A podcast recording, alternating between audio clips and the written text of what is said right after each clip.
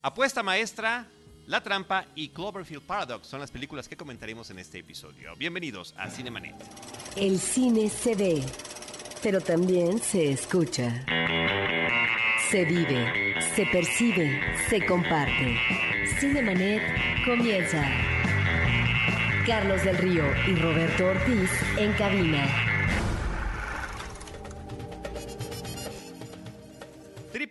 www.cinemanet.com.mx es nuestro portal, un espacio dedicado al mundo cinematográfico. Yo soy Carlos del Río y a nombre de Paulina Villavicencio, de Roberto Ortiz, de Diana Gómez, que están ausentes, y de nuestro productor, Uriel Valdés, que está presente, les doy la más cordial bienvenida. Saludo a María Ramírez, alia la general Alola. Hola, estoy feliz de estar aquí con ustedes. Muchas gracias. María. Y le damos una vez más la cordial bienvenida a los micrófonos de Cinemanet a Diana Sánchez Oranga. Diana Su, ¿cómo estás? Muy bien, buenas tardes, buenas noches, buenos días, dependiendo de cuándo nos escuchen. Se vale. Absolutamente, siempre. Y gracias que estás, estás viniendo muy seguido a Cinemanet, lo, lo cual nos llena de gusto, gozo y alegría. Porque hasta en entrevistas con, con directores nos has acompañado, así que muchas gracias. Y por ahí un especial muy bueno uh, con el equipo Cine Premier. Eh, Diana Sánchez Uranga de Cine Premier. Eh, bueno, vamos de, lleno a las películas que vamos a comentar que continúan en nuestra cartelera y una de ellas se llama Apuesta Maestra. El título original es Molly's Game y es una película de Aaron Sorkin. Así es, es la ópera prima de Aaron Sorkin porque él ya ha escrito varias películas y varias series, pero esta él escribe y es la primera que dirige y a mí me gustó muchísimo. La verdad no entiendo por qué no le, no sé si nada más es en México que no le hicieron tanto ruido a la película, tanta promoción, pero a mí me sorprendió eh, para bien. Yo no soy particularmente fan de Aaron Sorkin, se me hace eh, muy intenso eh, su escritura, muy intensa su escritura, perdón, pero creo que em, hizo una muy buena mancuerna con Jessica Chastain, porque pocos actores creo que le pueden seguir al ritmo, a, lo que él escribe y a la intensidad que él quiere eh, plasmar en una película, y creo que Jessica Chastain lo hace increíble.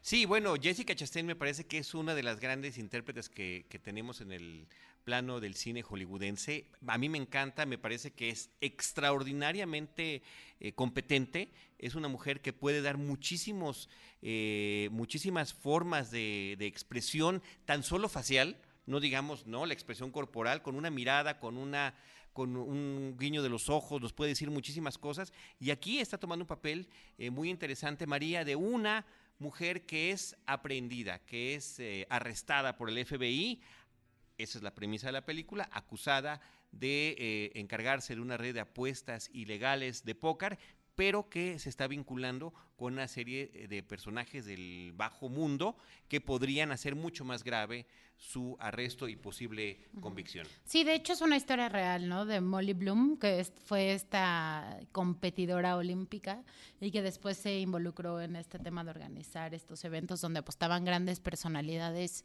no solo de Hollywood, sino también de la industria, de la tecnología. Y por el, por un momento hablan como de Twitter, según yo. Este, y de hecho, este, sí hay cuatro nombres que se liquearon este, de, la historia verdadera. Uno de ellos es Toby Maguire, que él es este, el jugador X, que lo interpreta... Michael este, Cera. exactamente. Entonces, creo que eso está súper interesante. O sea, a mí me, atrapó desde el primer momento, porque empieza muy intensa también. Y no baja de ritmo, ¿no? Eso está padrísimo, porque la película tiene un prólogo sensacional. Tenemos, ah, estamos ante una película que con este guion de Sorkin y su dirección tiene un personaje verborreico en la voz en off donde nos está explicando una cosa tras otra. Y justamente todo este prólogo de la película es cómo esta niña, con un padre dominante, con un padre muy exigente, que además, y, después lo podemos ver de otra película que va a venir próximamente, ¿no? Los padres de los que se vuelven o intentan ser competidores olímpicos tienen que ser de esa manera. Parece que no hay otra forma. Justo ella, o sea, en la película dicen esa, esa frase, ¿no? O sea, ¿qué competidor olímpico no tiene un padre así súper estricto? Sí, bueno, pero estoy pensando en Aitonia, ¿no? que, viene en unas cuantas semanas también y que está en la lista de los Oscars y demás, que es un caso similar tan solo por la exigencia del padre, independientemente del contexto, eh, contexto perdón, contexto, contexto social y económico de cada uno. Ujú, Que el papá es Kevin Costner. Padrísimo, Kevin Costner hace- sensacional. Lo hace muy bien, o sea, Sí. le queda muy bien ese papel. A mí me gustó muchísimo, creo que tiene muy buen ritmo, pero hay un punto al final donde como que quieres que se resuelva, o sea, como que sí se me hizo larga los últimos 20 minutos, sí sentí como que, "Ay, este, ya que se acabe, o sea, ya le pudieron Bueno, es que parece que el personal, María Diana, parece que está yendo en una espiral hacia un fondo que no, que no se divisa. Y Ajá. dices, o podrá salir o no podrá salir, pero que efectivamente eh, pase algo. Sí, yo estoy de acuerdo con María. Hay un punto donde también ya quería yo que acabara la película, pero hay algo al final que es una, una conversación que tiene Kevin Costner con Jessica Chastain que es, es increíble. O sea, si te cansaste a la mitad de la película, vuelve a tener un, un punch en esa conversación que dura un par de minutos y que es, es, es increíble lo que transmite. Hay que mencionar también la interpretación de Idris Elba como el abogado que se involucra en este caso, que difícilmente quisiera aceptarla, pero de repente hay un vínculo que se viene a explicar poco después, eh, más amigos de la película, de, de cuál es la razón, así como muchas de las razones que tenían cada uno, de que eso es interesantísimo, que cuáles son los motivos detrás de cada uno de los jugadores de una mesa de póker de ese nivel donde tienes que entrar con cientos de miles de dólares o con decenas de miles de dólares para empezar tan solo el partido, ¿no? Eh, y donde hay tantos, eh, no solamente tanto dinero en juego, sino reputaciones y donde se puede platicar efectivamente de situaciones de la bolsa, de las empresas, de chismes de Hollywood, de lo que tú quieras. Y cada uno tenía una motivación especial que vamos descubriendo en esta telaraña de personajes que nos presentan. Sí, yo, yo estoy impresionada con algo que mi papá me enseñó hace mucho cuando yo empezaba a escribir textos, que era una idea que tú presentas en, primer, en el primer párrafo, eh, es bueno que la desarrolles, pero que en, en el último la vuelves a, a mencionar, retomar. a retomar. Y esta película, o sea, cómo empieza con esto de los de las, eh, la preparación para los Juegos Olímpicos de este personaje, es, es impresionante cómo se retoma al final y cómo cierra la- el- el- el ciclo perfectamente bien. Sí, pues sí, eso hace, e- e- efectivamente, como mencionaba desde el principio, ¿no? El hecho de que Sorkin esté consagrado, nominado por tantos eh, guiones que ha elaborado, como decía María, también para cine y televisión, bueno, pues eh, se nota ese oficio tan grande. Creo que lleva muy bien la dirección, una dirección competente, un buen manejo de cámaras. Efectivamente, estamos hablando de grandes interpretaciones. Bueno, detrás de esas interpretaciones sí está el talento de cada uno de los intérpretes, pero también está el del el individuo que los dirige y que los puede contener, porque estamos además ante tan solo estos tres histriones que hemos mencionado, Idris Elba, Jessica Chastain Sí. y el mismo Kevin Costner. Hasta Michael muy Cera fuertes, también. ¿no? O sea, sí, Michael Cera está sensacional. Está sensacional, Sensacional. yo creo. Este, y Jessica Chastain, como que el papel de perra le queda súper bien, ¿no? Sí, o sea, como totalmente. vi Miss Sloan el fin de semana. Esa es la otra película Sí. que vi, pero la vi en. Muy en- buena. Ya la muy comentamos en buena, su momento. Muy buena, claro, el año, claro. el me año imagino. pasado o antepasado, ya no me acuerdo. Este, me gustó mucho. Sí, me acuerdo que, que la comentamos. Es más, yo estaba aquí. Me gustó muchísimo y como que dije. Me, me recordó un poco. Sí, pero son diferentes, Son, dif- son son perras diferentes. diferentes. No, para mí. Pero sí, pero lo hace muy bien. Soy fan de ella. Fan. Sí. Es que tiene como beach resting face, entonces puede hacer ese, puede hacer ese Es además muy atractiva. Qué guapa es. Qué Se ve barbaridad, qué- perfecta todo el tiempo. Sí. Todo el tiempo se ve Sí. perfecta. Le ponen cualquier vestido, se ve perfecta. Sí, así. es impresionante. Ahora, me parece que la película sí está tomando, eh, obviamente está- está narrada de- a, a partir del libro de este personaje, está narrada desde el punto de vista del personaje también cinematográficamente, pero creo que también Aaron Sorkin está tomando el lado de ella. Cuando, después de ver todo lo que sucede y el tipo de gente con el que se involucró, no sé si podamos creer que no se involucró un poco más allá de lo que admite que lo pudo haber hecho. Creo que es una reflexión que puede quedar simplemente para, para, para el espectador. Y el otro tema que siempre me ha parecido curioso, que individuos que tuvieron una vida eh, exitosa de alguna manera en el ámbito económico, pero con cuestionamientos serios de moral y de e inclusive de, criminalidad en su haber, resulta que después ven en sus historias, hacen sus libros, ven en sus películas y siguen gozando no nada más de, de ese éxito que tuvieron económico, sino también ahora de fama internacional. Y me, me referiría a personajes como los que ha interpretado, por ejemplo, Leonardo DiCaprio en Atrápame si puedes, o en El Lobo de Wall Street, ¿no? Ambos individuos ejerciendo actos criminales y después resulta que les estamos celebrando sus gracias que hicieron porque son muy inteligentes, porque son muy disciplinados, porque lo que tú quieras, ¿no? Pues de hecho, Leonardo DiCaprio también estuvo en las, en las este, estas fiestas que organizaba Molly Bloom. O sea, también apostaba dentro de esos círculos. También tenía un lugar en la mesa. Cuéntame, cuéntame de dónde sacaste esa información sobre Pues, lo. Porque lo que no, ahora sí que es lo que no se información en la clasificada.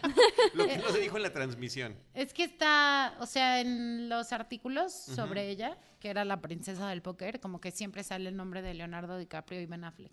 Ok. No, me habías sea, dicho Tobey Maguire. Ajá, sí, sí, sí. ¿Y Ben Affleck también? Sí, también. Ok. Mira, O sea, ya- es cada, cada que, Leonardo cada que hablas, sumas a alguien más, ¿eh? Mira, justo... Sí los está delatando a sutilmente. Es que eh, ve- ves que hubo como una mm, declaración, o sea, justo dicen en la película que hubo una... Sí, alguien declaró Sí, y sí, sí, sí, dijo sí. nombres y entonces esa declaración como que sí era oficial. No, y además en Y el libro los- se supone y que, y, son en la misma película en el dicen hay muchos libros que se utilizan y ella dice, bueno, yo utilizaré únicamente Exacto. los nombres de los que fulanito tal delató, para no ser yo la delatora de alguien más. Exactamente. Claro. Y ese es- Hasta un código hay, pues, en, en- Sí, en este, en sí. este mundo, ¿no? De claroscuros. Totalmente. Bueno, y son esos tres los nombres que han dicho todo el No, mundo. pero allí, Entonces, ahí lo vamos a dejar, María. Ahí lo vamos a dejar. Yo no, no tengo más, no tengo. Oigan, pues yo también salí con una muy grata eh, sabor de boca después de ver esta película. Efectivamente me parece una película intensa que, que de repente te, te atrapa con esta rapidez con la que te van narrando los hechos y tienes que estar como que muy atento a lo que está sucediendo porque luego no, no necesariamente entiendes este ascenso tan rápido, ¿no? ¿Qué digo? Se explica por la forma en la que fue criada y en la que tomaba ella atención a todo, a todo, como así como está María en este momento con su computadora mientras todos estamos platicando, ¿no? Y estás tomando, tomando nota. Pero sí es, los estoy escuchando. No, yo sé, por eso. es que así lo hace el personaje Ah, sí, eh, de ah, Molly Bloom sí. en la película. Ya, ya, te juro, me sentí identificada en esas partes en que está ahí y todo el tiempo está en su computadora, porque así estoy yo todo el tiempo en mi trabajo. ¿Cómo no? Es como que estoy escuchando a todos. Ya ves, ahora nosotros te delatamos. Sí, caray. Muy bien. Muy bien. Pues ahí está la película Molly's Game, tanto. el título original, Apuesta Maestra. Sí, no hay tanto parecido físico entre la. inclusive de tonalidades distintas, ¿no? Pero bueno, lo importante es el personaje y no Y se trata del acercamiento físico exclusivamente. Bueno, por otra parte, quisiera yo comentar brevemente una película que en el título original se llama Bullet Head Cabeza de Bala y que aquí en nuestro país le pusieron La Trampa. Me parece que es una película muy interesante. De repente me da la impresión, un poco es escrita y dirigida por un individuo que se llama Paul Solet. Eh, yo no le conocía algún trabajo previo. Él eh, agarra, toma a Adrian Brody, a Antonio Banderas, a John Malkovich para contar esta historia. Y, eh, a uno de los hermanos Culkin, ni más ni menos que a Rory Culkin, que es el que más actividad ha tenido recientemente. La historia gira en torno a tres criminales que acaban de cometer un atraco eh, y que se van a esconder a una fábrica abandonada y unas bodegas abandonadas. Resulta que en esas bodegas abandonadas la noche anterior se, había, se habían llevado a cabo peleas ilegales de perros, donde sacrifican a una gran cantidad de perros a ver quién va sobreviviendo entre sí, donde se, también se hacen apuestas impresionantes y en esta forma en la que están ocultos se empiezan a descubrir y a recordar cada uno de ellos con unos flashbacks muy originales, la verdad, muy bien trabajados, en los que se combina el, el- el recuerdo y de repente el acto presencial de quien lo está narrando, como si de repente llegaras a ese mismo momento. Están muy bien hechos, pero al mismo tiempo, María, para poder narrar esto, que son los diálogos entre dos o tres personajes únicamente, te da la impresión de que estuvieras viendo una obra de teatro y de que estás viendo una obra de teatro con grandes intérpretes. Pero de repente eso mismo le roba el, el- el aspecto cinematográfico y de repente lo compensa con este tipo de flashbacks.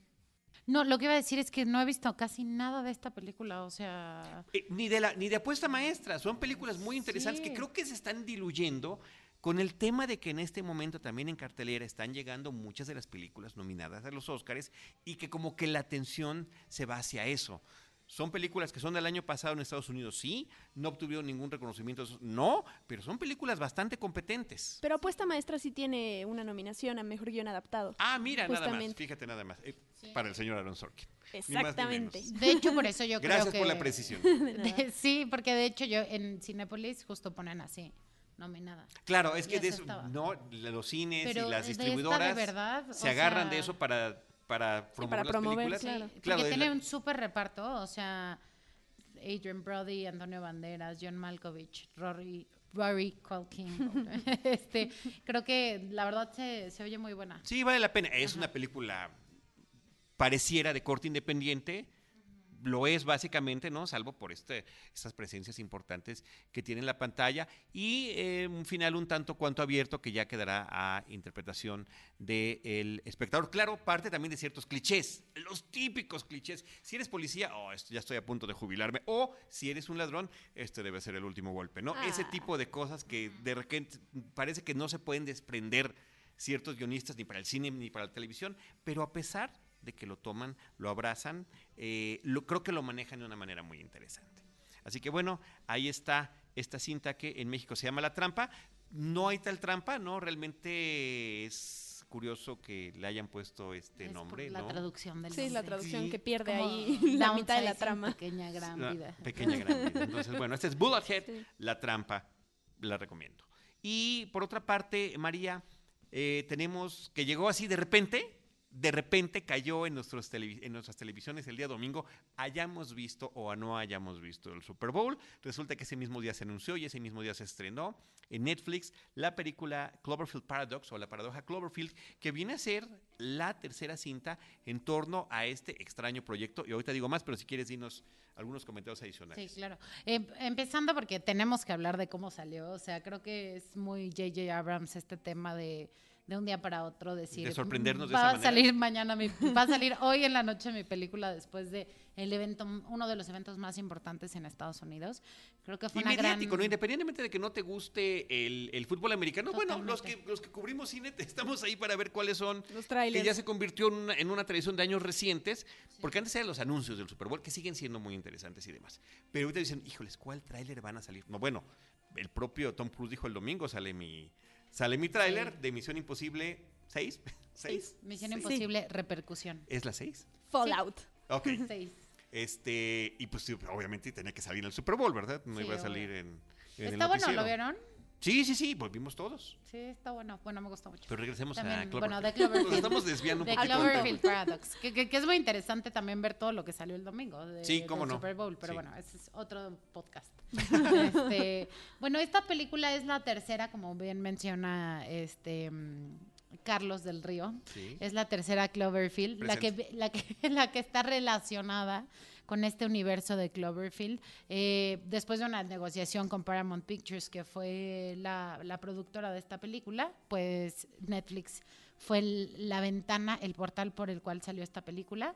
Este, sin duda, bueno, un poco hablando de qué es lo que trata, son eh, una, en la Tierra necesitan energía y entonces un grupo de astronautas se van este, en, un, en un viaje por el espacio para conseguir esta energía para el mundo. Y para hay- generar, ¿no? A través de la Estación Espacial Internacional, que es aparente. No nos dicen en qué momento de la historia estamos, simplemente No. la falta de energía está resultando en crisis nacionales, Sí. en eh, conflictos internacionales y eh, pues la única manera de aparentemente resolverlo es poder generar la energía que se necesita a través de una máquina que no- nunca entenderemos ni mencionan, ni siquiera tratan de explicar cómo funciona, que podría generar esa energía suficiente para el planeta. Totalmente. Y como dices, es un, es un problema internacional y por lo tanto hay eh, todos estos astronautas son de diferentes nacionalidades, que creo que eso suma también a la tensión dentro de esta nave espacial. Eh, sin duda creo que es la más desafortunada de las tres películas. No. Sí, Oh. sí, sí. Pero es- antes de es eso, ¿qué tal ese reparto? El reparto. ¿Qué tal ese reparto? Oye, Es Daniel que- Brühl, eh, ni más ni menos que este es uno de los científicos, él es el, o de los astronautas científicos, él es A ver, eh, di el de- alemán, Gugu. Gugu Mbatha-Raw. Mejor conocida como la protagonista de San Junipero, del, del episodio así, ay, que a todo el mundo lo dejó con boquiabierto De Black el año Mirror. pasado de Black Mirror. Eh, David También sale en Oyelowo, Miss Sloan. Es la es la que se encierra en el closet en Miss Sloan. Ah, claro, sí, sí, sí, sí, sí, sí, Ajá. perdón, perdón, sigue. Y yo así En acabo- Sloan, la tienes muy presente. la, la acabo de ver y Sí, fue la como, de ah, ver. claro. David Oyelowo, que hasta tuvo nominación al Oscar, o su película tuvo nominación al Oscar cuando interpretó a Martin Luther King. Eh, John Ortiz, que sale aquí de brasileño, pero que bueno, es un latino que ha trabajado muchísimo en cine y televisión en Estados Unidos. Y eh, Sishi Shang, ni más ni menos, de, de esta película de, de Memorias de una Geisha. También sale Chris O'Donnell, que es el, el irlandés en Apuesta Maestra. Por cierto, ahí Y salen muchas películas de comedia también. Sí. Vamos secundón. En Bridesmaids es el novio de... En Bridesmaids, Ajá, efectivamente. exactamente. Él. Bueno, es el policía. Bueno, el reparto es espectacular. Uno pensaría que, bueno, se va a encariñar con los personajes desde el minuto uno y como que dices, no, ya que se mueran, o sea, ya, o que les pase algo. No. Hay una parte que se las voy a spoilear, o sea, igual No, no, no, no, Sí, no, no, sí, no, sí, no, sí, no, sí. no. Tenemos una política anti-spoilers en este programa. Eh, Sale en el tráiler. Ok, si sale en el tráiler, si sale en el tráiler es- está permitido. Bueno, a un personaje le arrancan el brazo, algo, no sabe, o sea, como que está en esta dimensión, en este choque de dimensiones, y después aparece el brazo ahí caminando solito. Así, es como, ¿Qué? pero ni le duele que le arrancan el No, brazo. pero eso está bien, eso no, bueno, si Ay, sale no. en el tráiler no es spoiler. No, el tema es que son tantos los elementos que quieren meter en la película Nada cierra. que nada, nada termina de cuajar. Nada termina de cuajar. Y yo miré un poquito más. El proyecto de las películas de Cloverfield, que no sé si realmente como tal existe un proyecto o sobre la marcha de, ay, ¿qué tal si hacemos algo de Cloverfield? Están todas vagamente conectadas. Esta película trata de brindar esa explicación del por qué suceden Creo que es la cosas. idea, creo que es la idea de J.J. Abrams, que no estén conectadas, o sea, que sucedan dentro de un mismo universo, pero que no estén conectadas entre sí. O sea, esa es un poco la idea de J.J. Abrams, porque pues es súper hipster, ¿no? Y entonces quiere hacer eso según él. Sí, no, y entonces eso significa que lo puedes hacer por la eternidad, ¿no? Porque puedes hablar de dimensiones paralelas, puedes hablar de distintos tiempos, puedes hablar de muchísimas cosas. De lo que sucede, que a mí me encanta mucho eh, la película anterior. Eh, Clover- Avenida Cloverfield Avenida 10. Cloverfield 10, a o mí sea, mucho, mucho esa sensación de encierro y de paranoia. es. Que de repente como que tratan de recrearlo un poquito aquí, pero se van por otras cosas que termina perdiéndose. bueno, eh, ni hemos hablado del director de esta película, que es Julius Ona. Este... ¿Qué ha ha hecho? hecho? a otras cosas por ahí. que- Como... Tales como... Como busquen en The IMDb. Girl is in Trouble. O sea, una peli- un largometraje más. Todos los demás son shorts. O sea, no, no lo hace bien. Ay. O sea, como que de hecho sentí feo, porque es como que.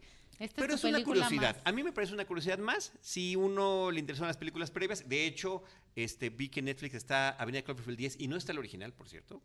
Cosa curiosa. Este, ¿No está no puede uno, no puedo hacer uno, no puede uno hacer su maratón de trilogía. Ajá. Pero eh, sí dan ganas. O, sí- o cuál es la que está. Una no está. Yo creo que no está Avenida Cloverfield. Creo 10. que esa es la que no está. Ajá, más bien está Cloverfield. Sí. Ajá, porque yo vi Cloverfield en Netflix. Ah, pues ahí está. Sí. Muy bien. Bueno, pues ya, bueno, ¿no? pues sí, la verdad, véanla porque, o sea, sí hubo un momento en donde yo tenía tensión, porque como que, como que No, me creé. Genera ten- varios, Sí, genera sí. varios momentos, pero que, no es una eh, película redonda. No es no una tiene película. a un. Aaron Sorkin en el guion, por Uh. ejemplo. Yo quiero rescatar una cosa Sí. de este fenómeno, fenómeno de Cloverfield Paradox, que yo no la vi, yo no veo el Super Bowl. Digamos que yo pude no haberme enterado de nada. Ok. Y, y, y agradezco ¿Pero la vas a ver? mucho. Sí, sí la voy a ver porque me gustan las pasadas. Ok. Pero agradezco mucho el, el cómo Netflix y Paramount, si se puede decir, soltaron esta noticia, porque hoy en día todas las, lo que pasa en el Super Bowl en cuestión de anuncios y de trailers ya no es una sorpresa. O sea, por más que no sepas exactamente qué va a salir, sabes que Disney compró cierto tiempo, entonces Claro. crees que va a salir Infinity War y Han Solo, pero no estás seguro. Y a mí, o sea, en el momento en el que yo empezaron a salir en, las- en la- en- en redes sociales que una nueva película de Cloverfield iba a llegar a Netflix en un par de horas, me emocionó muchísimo. No la vi, pero, pero, pero, pero me gusta. Esa Todavía fue podemos la sorprender a la maestra, gente. Sí. Diana, esa fue la apuesta maestra, porque efectivamente, después de todo, fue la única que sorprendió. Así es. Fue la única que sorprendió. Todos los demás tendemos, ay, si nos gustó solo, no nos gustó. Totalmente. Eh, no, Ahora te pues, hacen teaser 1, teaser 2, Sí. teaser 3, teaser 4, spot del Super Bowl, feature de no sé qué. O eh, sea, hasta los pósters. Póster 1, claro. póster 2. A mí me encantó también. O sea, esta estrategia fue, o sea, ni siquiera gente interna como que sabía que iba a salir ese día. Y fue tan elocuente que muchos la vimos ese día. Sí, claro. Y sabes qué, bueno, si me permiten salirme un poquito del tema, pero, Sí. pero me quedo con el Super Bowl. Ese día salió un spot de Han Solo y sabíamos que al día siguiente en Good Morning America iba a salir el teaser trailer, algo más largo, pues, para así, así distinguir qué tipo de avance es. yo subí en Cine Premier, bueno, subimos el spot y al día siguiente a las 8 de la mañana o 7.50 que salió el tráiler, el teaser trailer, eh, y, y la gente ya poca gente lo compartió. O sea, a mí me impresionó que era Han Solo y como ya salió antes algo, la gente, yo creo que mucha ni siquiera Pensó supo que era, que era diferente. cuál era la distinción y pensaron que era lo mismo, que era, ah, es la- ya lo vi en el Super Bowl. y, y a mí me impresionó eso porque fue, fue una mala jugada. Sí. Fue una muy mala jugada Sí, para sí, aparte pagar millones y luego decir, bueno, pero al día siguiente viene algo más largo y la gente no se emocionó. Sí, o sale el mismo día el tráiler o ya no lo sacas, o sea, te esperas una semana. Claro. Porque además la gente, o sea, que no se dedica al cine, no sabe qué es un Bueno, teaser es que- trailer, Totalmente. que es un spot, que es un trailer, Que es un clip. que es un clip, que Sí, es un exacto. featurette, o sea, es como, ya vi el trailer, punto. O Sí. sea, ya vi el corto, es más. Sí. No dicen trailer, es ya vi el corto de no sé qué. Todavía cine". dice así la gente. Vamos Sí, a ver los cortos. todo el mundo. Ah. Es que solo te llevas con gente que se dedica al cine. Eh, no, no, no. mi- mi- mi- mis papás así decían. "Ma, no, Bueno. Podemos entrar tarde, están los cortos. Ajá, sí, sí, sí. Eso. Cierro paréntesis. Muy Eso bien. No, pues es- me parece que es muy oportuno. Muy. Pues ahí está este fenómeno que sucedió. eh, y eh, nada más quisiéramos hacer unos breves apuntes porque ya la semana pasada, Call Me By Your Name o Llámame por tu nombre y la película de Post, Las os- Los Oscuros Secretos del Pentágono, ya los platicaron Roberto Ortiz y Diana Gómez en la sección de estrenos, pero creo que todavía tenemos algunas cositas que decir. ¿Tú de cuál quieres platicar? Yo quiero hablar de The Post. A ver, venga. Eh, yo la amé. em, Sin eh, spoilers, no lo ves. sin spoilers. Creo que si, si tengo que encontrarle un pero a la película y es algo ya muy personal, es que me faltó conectar con el tema, pero fuera de eso, en las actuaciones me impresionaron.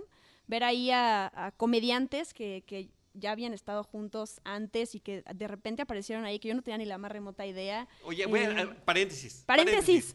Esos comediantes que estás mencionando son ni más ni menos que los que hacían el programa Mr. Show with Bob and David, eh, que son. Bob Odenkirk y David Cross.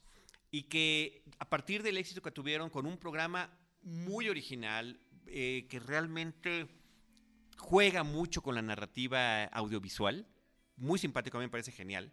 Eh, pues han tenido incursiones en cine y televisión cada uno por su parte y les bueno ahorita Bob Odenkirk está mucho más adelantado pero David Cross también ha salido en muchísimas series y películas curiosamente se reúnen en esta en esta película en, en- para nada en, en papeles cómicos. Estamos ante un drama tremebundo. Y me tocó ver eh, después de ver la película un eh, video del Washington Post del, del periódico actual del cual están hablando en la, en la película un foro que hicieron con el director con los actores y demás y la, la crítica de cine del Washington Post les pregunta oye se reunieron David y tú en, a, a Bob Odenkirk se reunieron sí este fui de Steven y dice no Steven al tío Steven dice el tío Steven no sabía ni siquiera de la existencia de Mr. Show No. ni le pregunten de ese tipo de cosas. Pero sí que padre que nos pudimos reunir en pantalla y compartir escenas. Sí. David Cross y Bob Odenkirk. Sí, yo eh, le agradezco a Steven Spielberg la claridad con la que cuenta esta historia, porque es un tema denso, cuando una película para mí tiene un tema político, oh, ya me empieza a costar trabajo sin antes verla, y, y la claridad desde, desde las tomas, que bueno, están en manos de Janusz Kaminski, de, de esta historia, al mismo tiempo que se está hablando de, de, de la publicación de los papeles del Pentágono, también se habla de la historia de la, de la dueña del Washington Post y creo que eso, eso también te ayuda a descansar de un tema y del otro. Digo, o- retomando otra vez las actuaciones, Sarah Paulson que está ahí, Mary Streep, Tom Hanks, creo que Repartazo increíble. es, es un repartazo y me gusta mucho el ritmo. Si bien he escuchado que algunas personas se quejan un poquito al principio porque dicen que es lento, a mí me gusta esto porque hace una diferenciación en cómo funciona la redacción. No siempre hay noticias para que corras y te emociones y a ver quién la saca primero. De hecho, creo que varios días puede haber nada. O sea, no, no hay algo O- que te emocione. O, O cómo se viven las cosas en una redacción cuando la competencia ya sacó la supernoticia y no te quedan ni las migajas. Exacto. Entonces, habla sobre la libertad de expresión, habla sobre la relación del gobierno con los dueños de los periódicos, habla sobre la represión y creo que el tema es abs- absoluta y terriblemente vigente en todos lados, ahorita muy en especial por esta, esta eh, relación tan terrible que lleva eh, Donald Trump con los medios de, de comunicación estadounidenses. Entonces, tiene muchos ecos la película y además conecta de una manera preciosa y bellísima con una cinta que es Todos los hombres del presidente, que habla sobre el caso Watergate y que esta película prácticamente cierra en el momento en el que empieza la otra lo cual que me parece es algo extraordinario y bellísimo. La misma escena del guardia que está abriendo la puerta porque ve que es una puerta de una oficina que ya está cerrada, no debería de haber nada de gente y es lo que inicia esto. Y también pensar en, también el cine, cómo se conecta de maneras curiosas. Tom Hanks tiene este personaje que se llama Forrest Gump. Forrest Gump. Y que Forrest Gump, en esta gran historia que tiene relacionándose con personajes de la vida real eh, a través de, de libros de la pantalla, bueno, pues conoce a Nixon y justamente él es el que de alguna manera da el pitazo, ¿no? De acuerdo a esta historia alterna que nos presentan con el personaje de Forrest Gump y toda la gente que conoció. Ahora que dices eso, me acordé que salieron con Ellen DeGeneres este, Tom Hanks y Meryl Streep, y entonces les dio un, un card con un diálogo de una película del otro. Entonces a, a Meryl Streep le dio una frase de Forrest Gump y la dijo idéntica, idéntica. O sea, es una actrizaza, de verdad, sí. Él no lo hizo tan bien, no, pero... me parece que él está muy bien.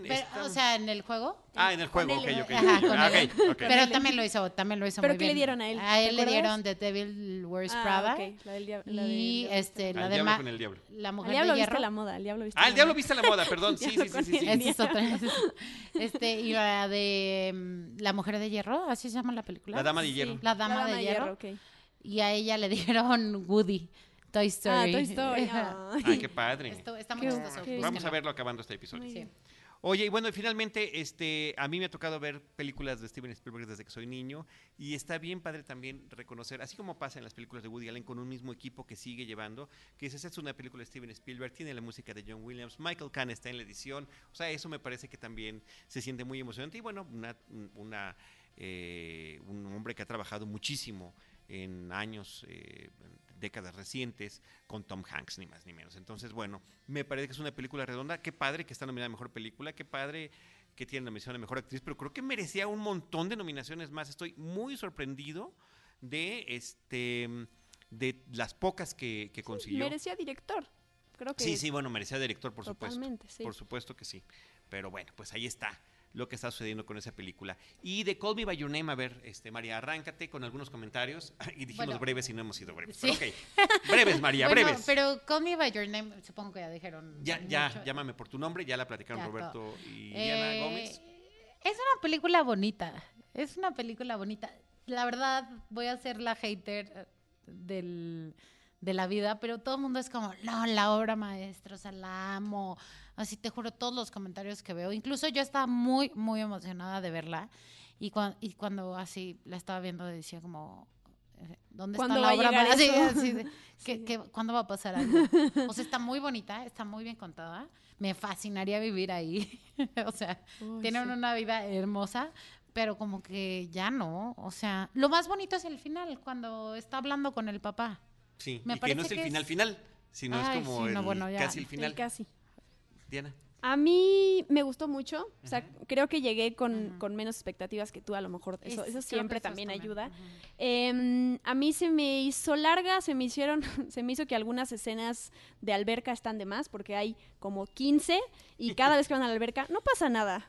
No entonces le hubiera yo cortado eso. Pero me gustan mucho los actores, me gusta mucho Armie Hammer, me gusta mucho Timothée Chalamet o como se pronuncia.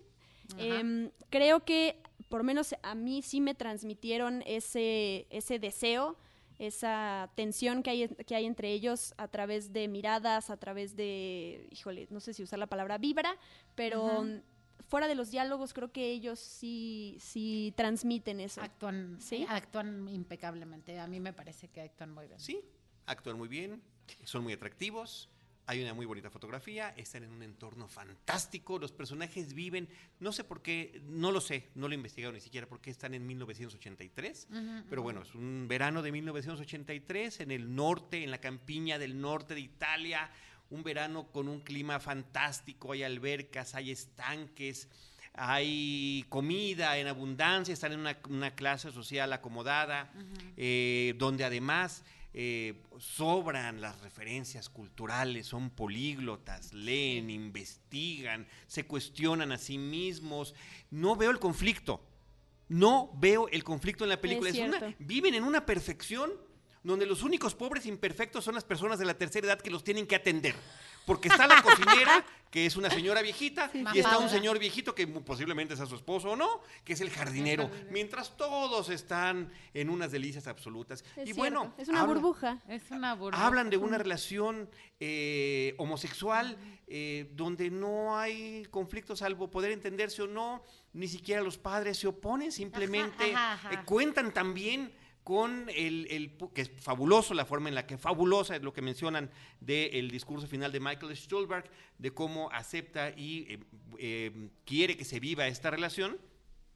Pero al final de cuentas me parece que tanta perfección me duele, tantos privilegios, no me identifico, ¿sabes? Entonces, No te identificas con ningún personaje, eso me pasó. bueno, Sí, eh, totalmente. con el papá, ¿no? Y quisiera yo ser el Y además Michael Stuhlbarg, qué gran intérprete es y cómo es ahorita, por cierto, el único actor que está en tres películas de las nueve nominadas a Mejor Película. Tiene un personaje formidable en La Forma del Agua, en Shape of Water, como un científico. Claro. Ajá. Y también Oh. está en The Post, que platicamos ahorita. Él es el editor Sí, del. New York Times. Tiene poco movimiento porque la película se trata más sobre el Washington Post, pero también es un personaje de peso y de importancia. Entonces, es de estos eh, intérpretes que hay que continuar viéndolos. Y lo mismo hace comedia, que hace eh, personajes tremendos de la historia del- del- del- la- de la historia de los gangsters en Estados Unidos, ¿no?